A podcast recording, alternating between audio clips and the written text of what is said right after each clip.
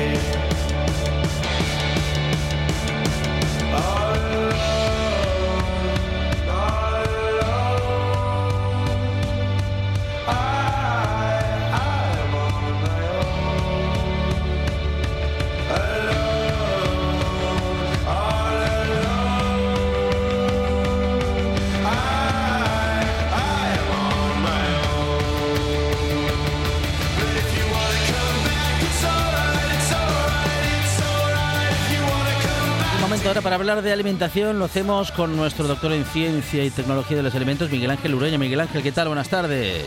Hola, ¿qué tal? Buenas tardes. Y hablamos justamente de una noticia publicada en estos últimos días, Miguel Ángel, eh, y bueno, pues una, una contaminación por triquinosis.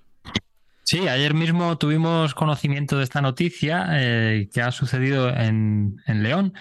Eh, y es un brote que afecta a unas 20 personas y que ha sido causado por el consumo de chorizo de jabalí contaminado con triquina, que es un parásito que afecta normalmente pues, a, est- a estos animales, a los jabalíes o a los cerdos cuando se realiza una matanza casera. En estos casos, cuando eh, se caza un animal o cuando se hace una matanza casera, pues es necesario eh, avisar a un veterinario o llevar muestras al veterinario para que se hagan análisis, eh, entre otras cosas, para descartar la presencia de este parásito que puede llegar a ser muy grave.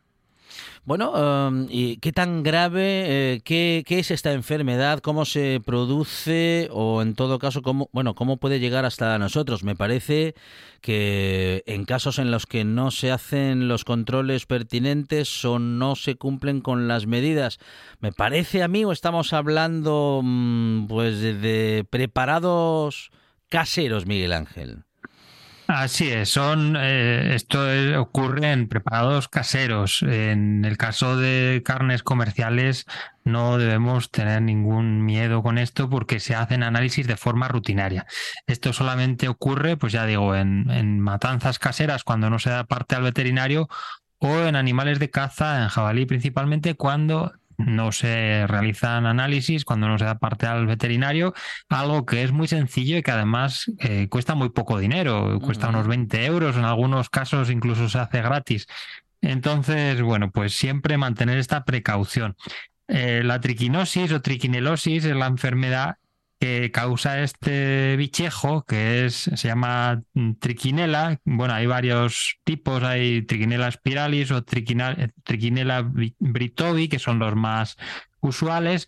y es una especie de gusano que, bueno, cuando eh, los animales lo consumen, pues primero se desarrolla en su intestino y al final se acaba enquistando en el tejido muscular eh, que es lo que finalmente comemos, pues por ejemplo, cuando comemos carne poco hecha de estos animales que no han sido inspeccionados, insisto, y están contaminados, eh, o carne que no ha sido cocinada, eh, por ejemplo, en embutidos, que es el problema más frecuente, como ha sido en este caso, unos chorizos, pues lo que ocurre es que ingerimos esas larvas y pueden acabar causándonos problemas. ¿Por qué? Pues porque estos, este parásito no se destruye eh, con los tratamientos que se realizan cuando se elabora un embutido. Un embutido es sometido a una desecación, a un proceso de curado, se le añade sal, pero todo eso no es capaz de acabar con, eh, con este parásito. Tampoco la congelación. Entonces, la única solución es, eh, pues ya digo, hacer inspecciones y además se recomienda cocinar convenientemente la carne. ¿Qué pasa cuando este parásito llega hasta nosotros? Pues lo primero es que, eh, bueno, puede eh, no causar ningún síntoma, eh, puede ser una cosa asintomática y luego puede causar diferentes manifestaciones, pues en principio a través de en el sistema, afecta al sistema digestivo, pues con dolores eh, abdominales, diarrea. Y en casos más graves, pues se acaban quistando los músculos y ahí es cuando ya empiezan las preocupaciones de verdad. Los síntomas, pues dolor de cabeza, párpados hinchados, fiebre, sudoración, dolores musculares, cansancio y en los casos más graves pues puede llegar a provocar la muerte, o sea que no es cosa de broma, hay que tener pues mucha precaución con esto. No es frecuente, pero casi todos los años, por no decir todos, hay algún caso en España de, algún brote causado normalmente por cosas como esta que vemos en, este caso, por el consumo de embutidos o de carne de caza poco eh, cocinada que no ha sido inspeccionada convenientemente. Bueno, inspecciones se hacen, evidentemente controles en la industria de la alimentación. Tenemos, bueno, eh, pues en principio lo suficiente, Miguel Ángel, para que no pasen, no sucedan estas cosas, para que no pasen estas cosas. Eh, y como decíamos, cuando sucede, bueno, mm, eh, es en casos como en estos, ¿no? En los que no se establece el consumo en el circuito habitual, sino que se establece en un circuito privado, mm, porque por otra parte, según según parece por las informaciones publicadas, habría surgido en un grupo de, entre un grupo de cazadores que habían consumido este, bueno, este tipo de embutido, carne de jabalí. Sí, así es, eso que suele ocurrir, pues bien porque eh, no se da parte al veterinario o porque sí se llevan las muestras a analizar, pero tardan varios días, entonces pues la gente no, no tiene paciencia y consume el producto antes de que lleguen los resultados o bien por caza furtiva, o bien por cazadores que dan los productos a sus amigos. Bueno, pues infinidad de casos, eh, pero que al final se resumen todo en eso, en una falta de control por eh, pues ya sea por desidia o por falta de conocimiento eh, por parte de las personas que realizan esa caza de los animales o bien la matanza casera también, eh, que muchas veces, algunas veces se hace pues de forma un poco, eh, pues eso, clandestina, sin dar parte a las autoridades competentes y sin enviar muestras a analizar, pensando que a nosotros no nos va a tocar porque siempre lo hemos hecho así y nunca ha pasado nada. Y bueno, pues ya digo que es poco frecuente pero pasa y, bueno, pues cuando pasa puede llegar a ser muy grave, entonces es conveniente mantener precaución y pues seguir estas indicaciones que ya digo son muy sencillas y, y no cuestan dinero para, para los riesgos que evitan. Bueno, claro que sí, cualquier riesgo que se puede evitar con o sin, eh, vamos a decir, con o sin gasto, hay que, hay que llevarla a cabo, porque nos estamos jugando nada menos que nuestra salud, nada menos, bueno, que nuestra integridad, Miguel Ángel, porque como decías, eh, puede ser, bueno, puede llegar incluso a ser mortal una contaminación de este tipo. Sí, en este caso, pues eh, hablamos de, un parásito. También eh, hay otros. eh, normalmente esto de los parásitos nos suena un poco extraño porque cuando hablamos de alimentos, pues en nuestro entorno no suelen ser frecuentes, afortunadamente, no como en, pues en otras latitudes, pues por ejemplo en Sudamérica son mucho más frecuentes o en países de África también, en zonas tropicales son más frecuentes los parásitos en alimentos eh, por las condiciones climatológicas y etcétera. Aquí, pues afortunadamente conocemos pocos y, bueno, pues los controles que hay también evitan eh, en gran parte los pocos que pudiera haber. Eh, ¿Cuáles son los más comunes? Pues en, nuestro entorno, ya digo, eh, la triquina, el anisakis, que además eh, que se puede encontrar en el pescado, eh, pero que no es un parásito específico de la especie humana entonces no suele albergarse en nuestro organismo. Hay excepciones, pero bueno, no suele causar daños graves, como si puede hacerlo este o otros parásitos eh, que nos suenan ya de más antiguo, como la solitaria, la tenia, que sí que pasaba pues hace muchos años, eh, que es bueno pues un, un, parásito muy largo que se aloja en el intestino delgado y que cada cierto tiempo se dice que hay gente que lo compra por internet para adelgazar, que esto es una barbaridad. Wow.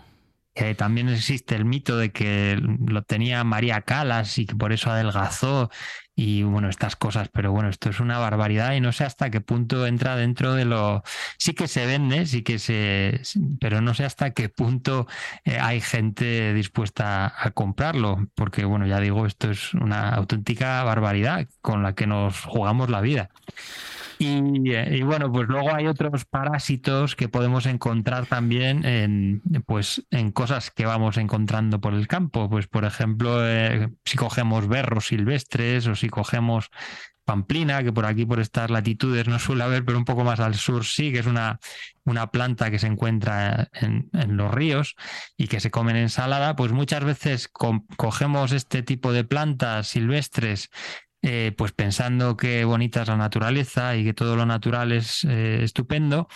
Y bueno, pues puede haber presencia de parásitos eh, como fasciola hepática, por ejemplo, que pueden llegar a ser muy peligrosos. Entonces, en estos casos, pues también conviene seguir una serie de precauciones, como puede ser, pues, eh, bueno, se recomienda concretamente, pues, desinfectar con lejía apta para uso alimentario este, estos vegetales, siguiendo las recomendaciones de, de uso.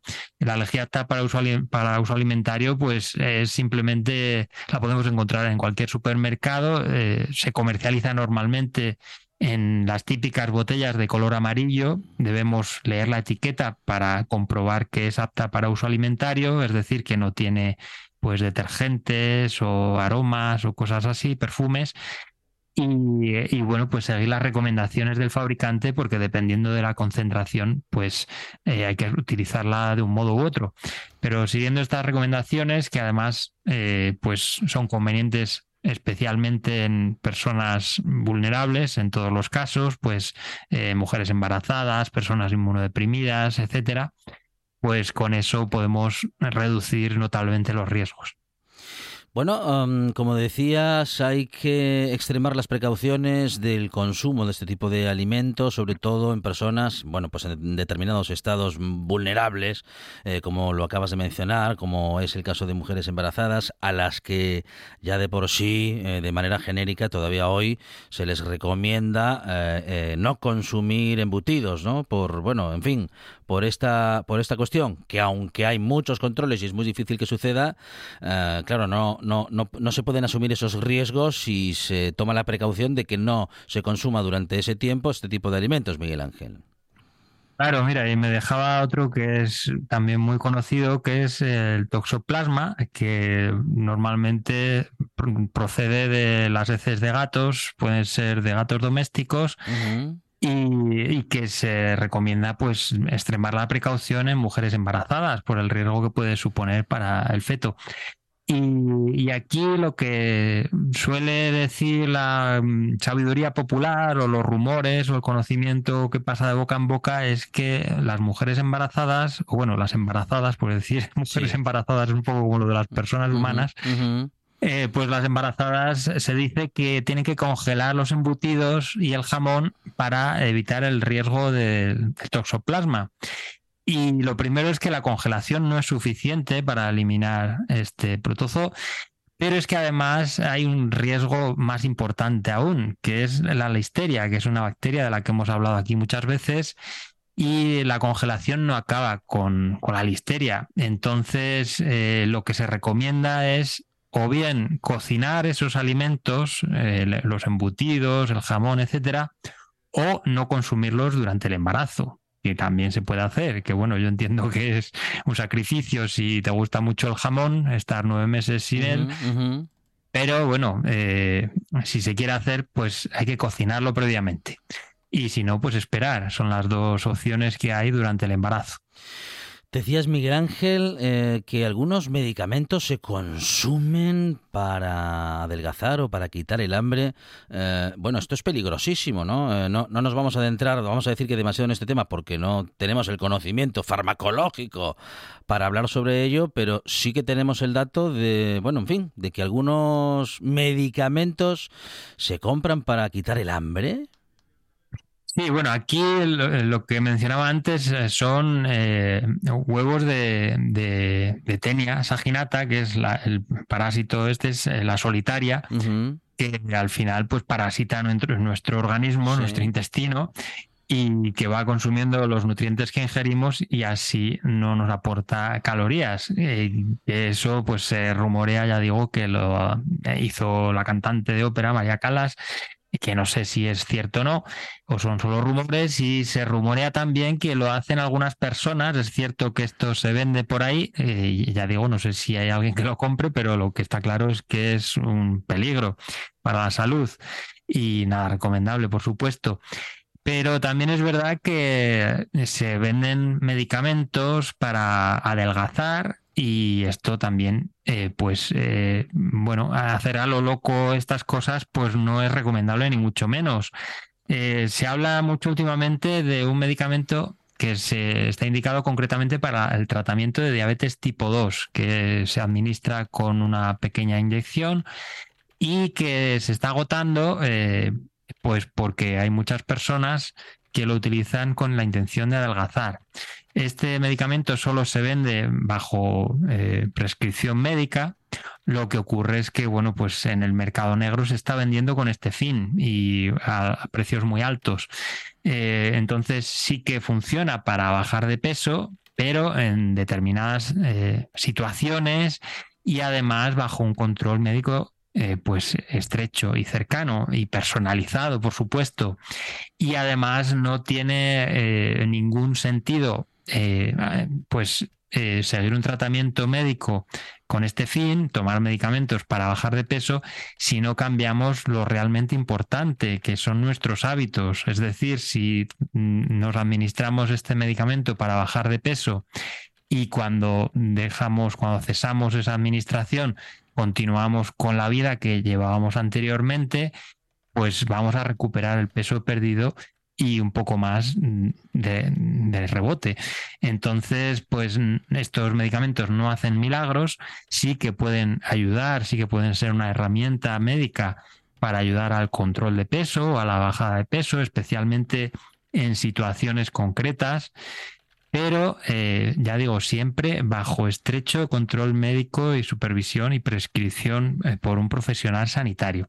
Así que bueno, pues esto de comprar medicamentos por internet para adelgazar y todas estas cosas es una barbaridad, sobre todo además porque muchos de ellos no tienen ninguna eficacia, son cosas que se venden por ahí que nos prometen que adelgazan y bueno, pues que muchas veces se compran eh, pues con la intención de, de bajar de peso a cualquier precio.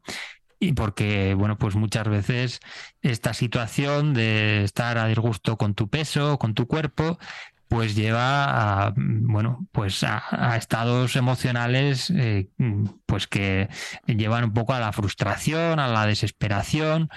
Y bueno, pues hay gente que quiere bajar de peso a toda costa, aunque sea a costa de su salud, porque prima más esa sensación, ese malestar psicológico o emocional que los posibles riesgos físicos que puedan suponer para su salud.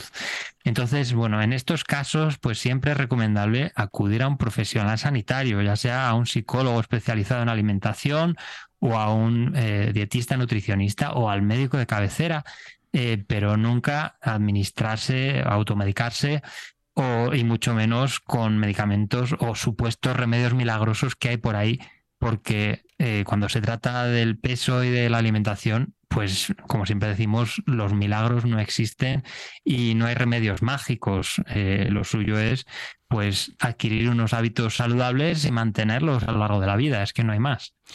Hábitos saludables, eh, como solemos decir en esta buena tarde, hacer ejercicio, comer lo más sano que podamos, lo más natural, lo menos procesado, haciendo un esfuerzo económico. Ahora sí que es necesario. Hace algún tiempo decíamos, bueno, comer sano no es caro. Ahora tenemos que decir que sí, que es efectivamente un poco más caro o bastante más caro que vamos que comer, bueno, vamos a decir que insano o menos sano con eh, alimentos más procesados, pero hay que tener en cuenta esto, ¿eh? que es por nuestra salud que mm, tenemos que procurar eh, consumir alimentos frescos y que tenemos que, bueno, pues que cuidarnos, ¿eh? hacerlo con sentido común y también con la información que nos ofrece cada semana Miguel Ángel Ureña, doctor en ciencia y tecnología de los alimentos y autor del libro Que no te líen con la comida y también autor de la página web www.gominolasdepetróleo.com. Miguel Ángel, muchísimas gracias, ¿eh? como siempre, por toda esta información. Muchísimas gracias por mantenernos informados durante cada semana y por acercarnos con tu conocimiento de manera sencilla al mundo de la alimentación y a lo que tenemos que conocer para cuidarnos más y mejor. Miguel Ángel, gracias. Un abrazo. Muchas gracias. Un abrazo. En RPA, la radio del Principado de Asturias, las noticias siempre son lo primero. Por eso madrugamos para contarles todo lo que sucede en Asturias. De 8 a 9 de la mañana, Asturias Hoy, primera edición. Y cada hora en punto, boletines de noticias con toda la actualidad del momento. Y al mediodía, más noticias de Asturias, ahora en asturiano. En la radio autonómica resumimos la mañana con una hora más de información. De 2 a 3 de la tarde, Asturias Hoy, segunda edición. Y antes de que acabe el día, en RPA les contamos lo más destacado de la jornada en la tercera edición de nuestros informativos. Los fines de semana en RPA, las noticias también son lo primero. Toda la información en Asturias Hoy fin de semana a partir de las dos y media. Sábados y domingos, boletines cada hora en punto y un informativo a las dos y media de la tarde. RPA, tu radio, la de todos, la radio más cercana.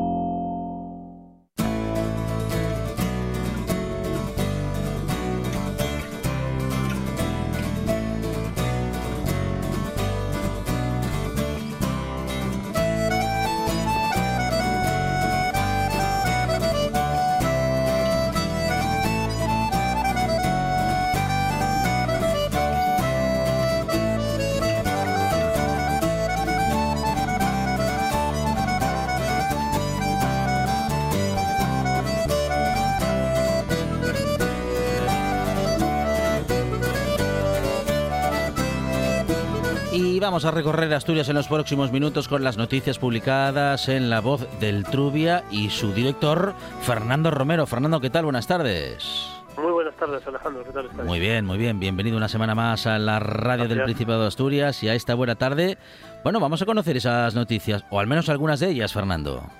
Sí, algunas de ellas, pero bueno, interesantes, por ejemplo, en las obras de mejora de la Senda del Oso, que este año, sabéis, alcanzarán el medio millón de euros de inversión, van a comenzar mañana jueves. La empresa Traxa firmó ayer el acta de replanteo con el Principado en un acto que contó con la presencia de los alcaldes de Proaza y Santo Adriano. En esta primera fase se invertirán 306.651 euros procedentes de los fondos europeos Next Generation a la conservación del trazado dentro del plan de rutas de senderismo y cicloturismo de la Viceconsejería de Turismo del Principado de Asturias. Muy bien. Este, empezamos con, con esta noticia porque, bueno, ya sabéis que muchos de la senda atraviesa todos los consejos mm, que cubrimos informativamente y, bueno, nos parece interesante todo lo que se avance en ello. Claro que sí. Y bueno, casi una anécdota, pero eh, interesante también de contar, mm, ocurrió ayer, eh, un peatón causó la alarma en la autovía A63 Oviedo Grado a la altura de Peñaflor al deambular por la vía con grave riesgo para él y para los conductores que lo tuvieron que esquivar. Eh, se trataba de un joven que se internó en la autovía caminando en dirección a Oviedo, lo que motivó un amplio despliegue de la Guardia Civil para intentar que abandonara la calzada, a lo que en principio se resistió. El incidente se produjo en la A63, en sentido Oviedo, como decimos, a la altura de, de Peñaflor. Ujú. Bueno, esas cosas ¿eh? que suceden de vez en cuando, Fernando. Sí, esperemos que no mucho. ¿Qué y más nos vamos tenemos? a Sí, Belmonte, si tenemos tiempo para Claro. seguir con alguna noticia más. Eh, porque bueno, el último pleno eh, de Belmonte de Miranda aprobó nombrar hijo predilecto del Consejo a Roberto Pérez, que fue alcalde del Consejo durante 32 años. La actual alcaldesa, Rosa Rodríguez, que se despide con este nombramiento de la alcaldía, ya que no repetirá, como sabéis, como cabeza de lista del PSOE en las elecciones del 28 de mayo. La propuesta de nombrar hijo predilecto a Roberto Pérez fue además aprobada por unanimidad con los votos favorables de los seis concejales del PSOE y los tres del PP, un gesto de generosidad, entre comillas, que la alcaldesa agradeció especialmente. Muy bien. ¿Y qué más eh, noticias tenemos, Fernando? Bueno, eh, tenemos una noticia eh, cultural eh, porque la Casa de Cultura de Grau inaugura la muestra El Vistir, una exposición que profundiza en la indumentaria tradicional asturiana, un campo en el que, como sabéis, el Consejo es pionero en Asturias con el concurso anual Indumentaria y la celebración del Día al Traje del país. La muestra recoge 30 retratos del fotógrafo oficial del concurso, Ojos de Ojalata, además de una colección de trajes inspirados en la investigación inédita que Alberto Suárez ha realizado sobre las formas de vestir típicas de Salceu. ¿Y alguna noticia más, Fernando, para terminar? Bueno, eh, este sábado en el Tevidal, en Salas, eh, que sabéis que es el corazón de- del territorio vaqueiro asturiano, se va a celebrar precisamente la segunda Junta Vaqueira. El acto cuenta con el respaldo de los ayuntamientos de Belmonte, de Salas y de Tineo y está organizado por el Consejo de Cultura Vaqueira y abierto a todos los vaqueiros asturianos y a las personas interesadas en el tema. Bueno, eh, son estas las noticias, algunas noticias publicadas en La Voz del Trubia, que nos ha contado su director Fernando Romero, y su edición digital la podemos encontrar justamente en esa dirección, en La Voz del Trubia, y así podemos estar informados de todo lo que sucede en Asturias. Fernando, muchísimas gracias, un abrazo. Gracias a vosotros, un abrazo, hasta luego. Noche de Lobos. Tu lugar de encuentro con el rock and roll y el heavy metal en RPA. Todas las noticias, festivales, conciertos y mucho más os esperan en la manada. Noche de Lobos, la madrugada del domingo al lunes, de 12 a 2 de la mañana, en RPA. La voz en la noche en Asturias se llama Marcos Vega. Buenas noches, sean bienvenidos al espectáculo de la radio. Enseguida. Escucha RPA esta noche, y mañana, y pasado, noche tras noche. Un repaso a la actualidad de la jornada en Asturias con la mejor opinión, con los mejores colaboradores. Con la zona rural, ¿no? ¿Sabes que Asturias ahí está Información, análisis, periodismo en estado puro. Noche tras noche, de lunes a viernes a las 9 de la noche en RPA, la radio del Principado de Asturias. La nuestra. Me gusta la buena tarde.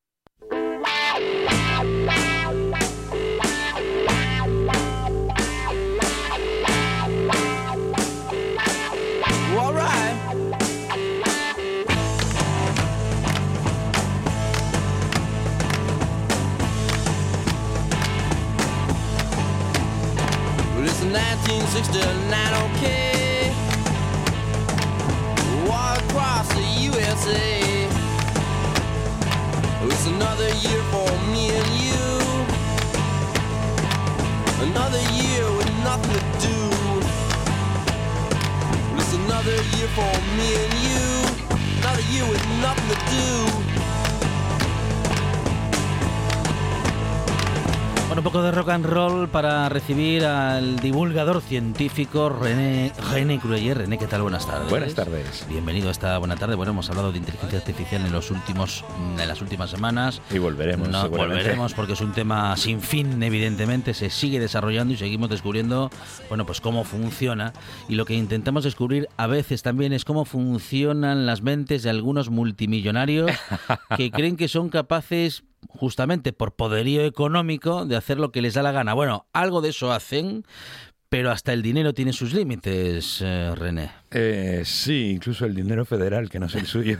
ya, también, también, sí, sí, sí. Estamos hablando de Elon Musk, el multimillonario eh, sudafricano, eh, que, mm, a ver, hubo un lanzamiento de un cohete hace unos días, a finales de, de marzo, que explotó eh, y, y si lees los comentarios de la propia em- empresa y Sí. los ingenieros, eh, esa explosión es casi un éxito. O sea, Guau. parece, parece increíble. Pero es que la gente aplaude, o sea, el, el- el- aquel eh, mm, cohete, aquel proyectil, aquello enorme estaba explotando y la gente estaba aplaudiendo. Sí, bueno, a ver. Supongo eh, que porque la gente tampoco se enteraba muy bien de lo que estaba pasando, ¿no? A ver, si ves algo explotar, te Sí, puedes sí. pensar que mm, algo, no, va bien. Algo no va bien, ¿no? Claro. Pero, pero en este caso, a ver, en algún aspecto tienen toda la razón. Vamos a descartar la parte en la que obviamente tienen razón. Sí.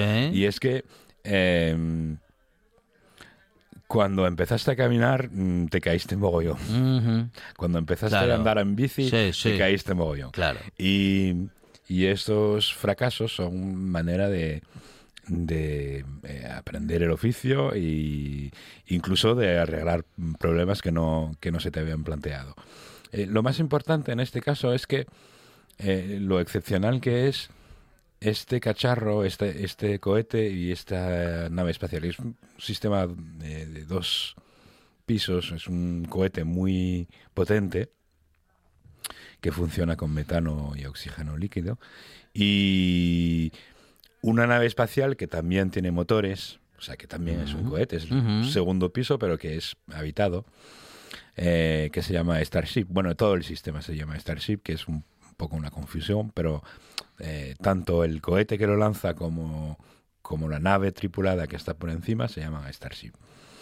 Y están concebidas eh, supuestamente para colonizar a Marte. Es la gran fantasía de, de este tío.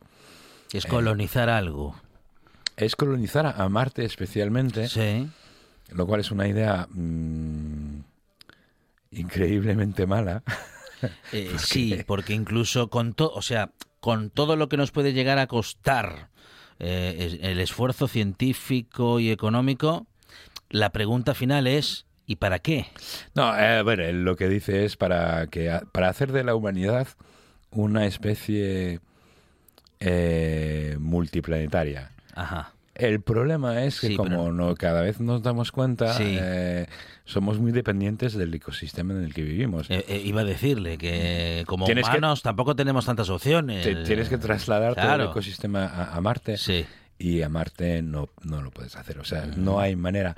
A ver, que, que podamos en, en el siglo que viene, Hmm. eh, incluso en las décadas que vienen, eh, tener una base permanente en la Luna o incluso en Marte, pero una base permanente significa una tripulación que va, Claro. que se queda un par de años y que vuelve. Sí, sí, sí. Eh, no significa, o sea, es como colonizar América, pero con gente que se queda dos años en, en América y vuelve. Sí, sí, o, sea, sí. o sea, no, no. Eh, es no una colonización eh, mm, eh, con, eh, con delay, digamos, ¿no? A la- Efectivamente. sí. Y una, una base permanente en la Luna, seguramente, y bueno, ¿por qué no en Marte?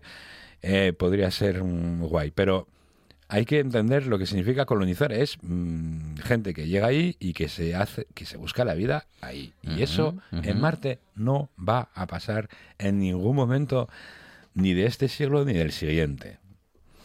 Eh, entonces esa nave eh, extremadamente tocha, por eso ese cohete es tan potente, se suponía que tenía que llevar a gente o a la órbita baja terrestre o a la Luna o a Marte.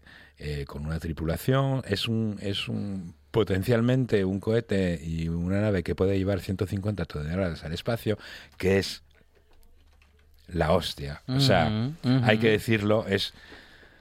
Mira, eh, lanzadores ahora, mm, cohetes potentes como podría ser Ariane o, o el último que lanzaron eh, eh, la NASA, eh, son cohetes que pueden mandar al espacio pues 10, 15, 20 toneladas en algunas, mm, según, según donde los mandas, más o menos lejos. 150 toneladas es increíble, es un cohete extremadamente potente, pero es realmente un martillo para aplastar una mosca, porque eh, eso está mm, calibrado para llevar una tripulación a Marte con equipo para empezar una sí. tarea de co- colonización que no va a pasar.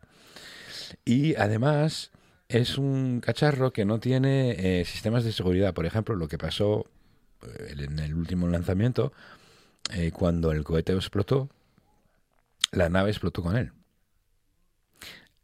Claro, no había nadie dentro. Sí. Menos mal. Es lo bueno de hacer ensayo-error a- sin gente. Sí, Sí. pero incluso haciendo ensayo-error puede pasar, pueden pasar cosas. Sí, sí, claro, claro, claro. Entonces tienes que tener sistemas de seguridad, por ejemplo, Sí. en las naves Apolo. eh, siempre había un sistema, había un cohete eh, en la punta de la cápsula Apolo que estaba arriba del todo Sí. del, del- del cohete y si pasaba algo en el cohete por abajo, ese cohete lanzaba la cápsula fuera de donde todo iba a explotar. Claro. Eso no existe. Eh, en el caso de la lanzadera espacial, eh, que en los sistemas de seguridad no eran muy buenos, mm, se murieron, hubo dos accidentes muy graves, el de Challenger y el de Columbia. Sí es cierto que si pasaba algo, cabía la posibilidad, que nunca se dio el caso, eh, que el cacharro se despegue del, del sistema de lanzamiento y planee para volver a casa. Este Starship no planea. Vaya. Aterriza con sus propios cohetes.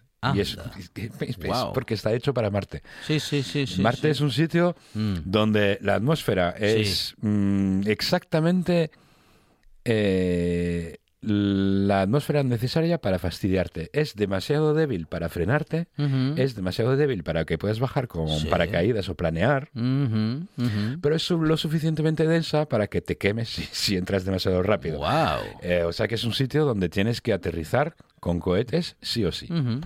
Y planear no sirve para nada. Con lo cual este cacharro, como si visteis la- las imágenes, no, no, no tiene alas. Pero ¿qué pasa si te pasa algo en el momento de, de salir de la Tierra y tienes que volver a la Tierra y abortar la misión? Pues no hay nada que hacer. Te caes No hay, como un ladrillo. no hay opción. No hay opción. Con lo cual, Tendrán que pensar en alguna. es que mm, ya se lo van diciendo desde hace bastante Sí, tiempo y, no reacciona la empresa. Eh, ahora mismo, tal como está, normalmente, eh, dadas las normas de seguridad, eh, ninguna em, agencia espacial eh, oficial, ya sea la NASA, la ESA, eh, la agencia japonesa, autorizaría a sus mm, astronautas a subirse en este en este chisme no solo porque por ahora no está funcionando, obviamente, eso puedes esperar que llegue un...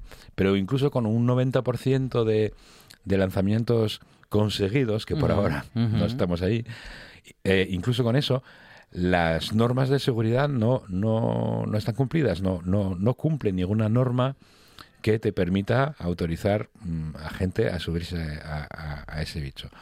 Y hay ahí una especie de... Para decirlo sencillamente, el Starship ahora mismo y en todos los planes futuros, porque hay planes de desarrollo de cómo se va, cómo va a evolucionar, opciones de cómo va a evolucionar, el, el Starship es como la lanzadera espacial, como la Challenger y la Columbia, pero con menos seguridad.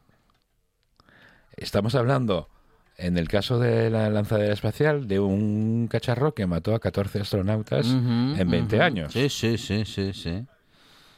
que son casi uno para, cada año. O sea, en dos veces 14.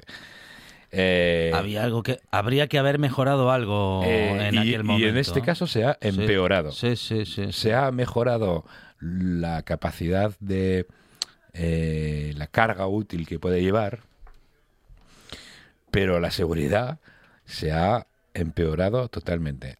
Más allá de eso, podríamos hablar de cómo la base espacial de donde sale, que la Starbase, que construyó en Boca Chica, en, en- en Texas, eh, se ha hecho expulsando a la gente de mala manera.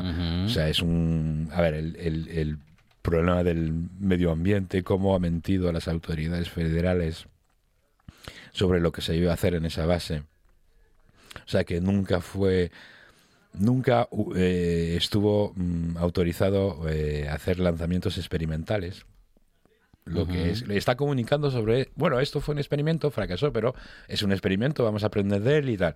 Pero precisamente en esa base no se, se, se suponía que iba a haber experimentos. Em, los, la- los desperdicios de la, del cohete que cayeron están eh, destruyendo un, miedo- un medio ambiente eh, mm, incluso con zonas ecológicas protegidas. Eh, bueno, ya, ya te hablé de la gente que, que, que echaron. Eh, había, había un. Bueno, Boca Chi- Ahora ya no se llama Boca Chica, ya no aparece en el mapa, se llama Starbase. Eh, Ujú. Pero ahí había gente viviendo. eh, Sí, sí, que sí, echaron, ya te digo, de, de malísima manera. O sea que ese rollo de. eh, vamos a salvar la humanidad. Bueno, empecemos. vamos a salvar la humanidad yendo a Marte. ¿Podríamos no fastidiar a la Tierra tal como está ahora ya, para empezar? Y, luego, sí, sí, sí. y luego lo miramos. Y si ponemos tecnología para mejorar lo presente. y antes ponemos de- tecnología y ponemos tecnología incluso si, si lo que te interesa es el espacio tecnología que sirve porque tal como está diseñado hasta ahora el, el sistema de Starship que es megalomaníaco total eh, no va a servir para nada y hay un problema porque no sé si te acuerdas pero ah, hay muchas esperanzas de que volvamos a la luna el año que viene Ajá, sí. ¿Se está hablando de eso? Se está hablando de eso. Sí. Y posiblemente la tecnología de Starship sea parte del aterrizaje en, en la Luna, pero tal como está la Sí. cosa ahora, es absolutamente una locura. Y ya te digo, las agencias, ya tanto la ESA como la NASA, que están al frente de, la, de Artemis, de la misión a la Luna, dicen, Nanay, Y además de para justificar el presupuesto de la NASA, eh, ¿hay alguna otra razón para ir a la Luna? Hay mogollón de razones. Si Ah, quieres, sí. hablamos Ah, bueno, pues la, semana que viene. La próxima semana hablamos de las razones para ir a la Luna. Eso sí, será con René Cruelle la próxima semana, porque ahora no tenemos más tiempo sino para decir que llegan las noticias de las seis y que después tendremos en directo, en el directo Asturias, a Cris Puertas. Y nosotros decimos hasta mañana, porque esta buena tarde, mañana aquí en RPA a partir de las 4 de la tarde, promete más buena tarde y más radio.